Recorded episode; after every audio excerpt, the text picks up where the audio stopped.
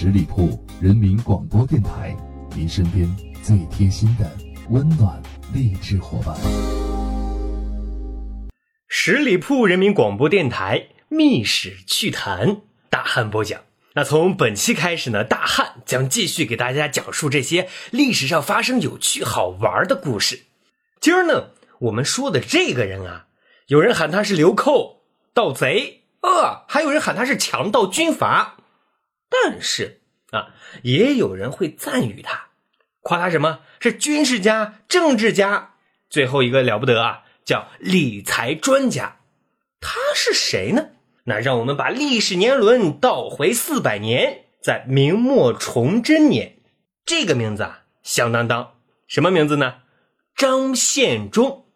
那个时候啊，小孩要不听话，父母总会说：“嗯，还不听话，不听话，我让张献忠抓你。” 这个套路呢，流传到后来啊，就变成了“狼来了”的故事。这个张献忠啊，他有一个好基友，谁呢？就是与他并肩作战的李自成。呃，可这兄弟俩的结局一个比一个惨啊！这李自成是被自己的人误杀暴毙，张献忠呢是被清军所杀，而他苦心经营的那些财富也被人一抢而光啊！命运呢，其实就是简单的重复我们的历史，有时候也是如此。那今天我和大家聊的这个张献忠啊，其实他也能算得上是一个励志哥哦。此话怎讲呢？其实啊，他也是没有背景，靠拼搏起家啊。用我们现在的话说，是吃了无数的苍蝇之后啊，终究练成了一身的本领。他是怎么发迹的？这个当年啊。张献忠可是一个热血青年，他在延安当捕快啊，这个职务呢，呃，也算公务员吧。但是他不安分呀，去参加了起义军，和这个李自成啊同属于高迎祥的麾下。再后来呢，这各股的起义军当中啊，只有张献忠和李自成他们俩势力是越来越大，越来越大。这李自成呢，主要盘踞在黄河流域。而张献忠啊，他是转战至长江流域，在公元一六四三年，张献忠攻下了武昌，从此他自立为大西王。哈，一年之后，不得了啊！张献忠攻破了成都，嗯，登基自己做了皇上。其实有时候想想啊，开国跟开公司，还还还真有点差不多啊，在本质上都叫创业。当然了，那时候呢，可能就没有什么大众创业、万众创新这样的口号鼓舞啊。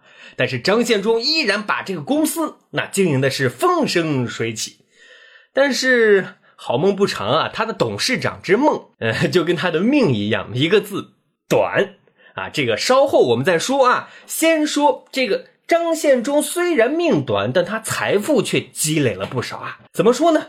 自从朱元璋老先生开国以来啊，明朝就像一辆飞速奔驰的和谐号动车，那是向着光明未来是飞奔而去。然而啊，此一时也，彼一时也。到了崇祯当皇帝的时候啊，这个大明朝已经是国库亏空，连年战乱，民变四起，又遇灾荒。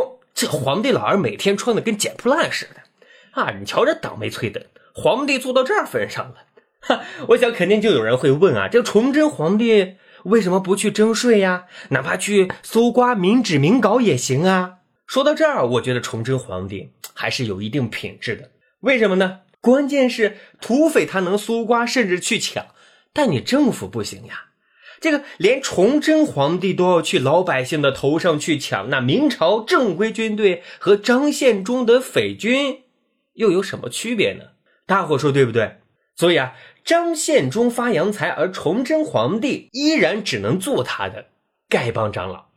这个据说呢，这个张献忠发达了之后啊，特别喜欢臭显啊。他曾在成都举办过一次规模浩大的斗宝大会，得意洋洋的向别人炫耀自己的富有。二十四间屋子满满的珍奇异宝，金垫子、银垫子，令人目不暇接。当时。就有人粗略估算，张献忠至少拥有千万两白银，这是一个什么概念？按一两白银折合三百元人民币来计算，在那个年代，人家啊，这个张献忠至少拥有三十亿人民币的财富啊！好，我们来理一理张献忠这一生啊。他首先从一个贫困家庭出身，到后来呢当上了公务员的捕快，再后来呢陪李自成一起当反贼啊，再到他攻下四川，当上皇帝，再后来就是积累个人财富三十亿。哇，这个张献忠啊了不得！大伙说说啊，这个张献忠在自己的事业方面应该算一个成功的创业者吧？可惜呢。崇祯皇帝不希望他成功啊，因为他说到底他也是一个贼。但是这个贼非常有意思，他最痛恨的是谁？也是贼是吧，尤其是偷自己银子的贼。我们都知道啊，在明朝开国初期，那朱元璋曾经规定，贪污十两白银的官员即杀啊，然后是剥皮示众，好残忍的。到了明末张献忠这一块呢，他的规定啊更加严格，贪污一两，无论金银斩全家。不过他俩唯一的区别是什么？区别就是朱元璋是针对贪污国库的钱，而张献忠啊是针对贪自己抢来的钱，这就是他俩之间最大的不同啊。所以说，如此一来，整个四川之财尽归张献忠一人，这还真是一个。理财专家啊，当然这个需要注明一下，这个砖啊得打个双引号，砖头的砖，搬砖块的砖。我们都知道啊，其实历史上被称为英雄的人特别的多，但是被称作魔王的却很少。说实话啊，后者因为它是一个稀缺品种，所以呢很少有人提起，因为世上还是好人多啊。但张献忠啊，他就是一个稀缺品种。呃，除了牛魔王啊，我觉得张献忠最适合在《西游记》里演各种各样的妖魔鬼怪啊，都适合他啊。这个张献忠在四川的统治是没有给任何一个阶层带来好处的，所以说他身上彰显出来的人性之恶，让整个天府之国在战乱中变得非常的残败不堪。所以啊，很多人就总结啊，当一个人在丧失理智的时候，他唯一想展示并证明自己的。就一样东西，什么破坏力？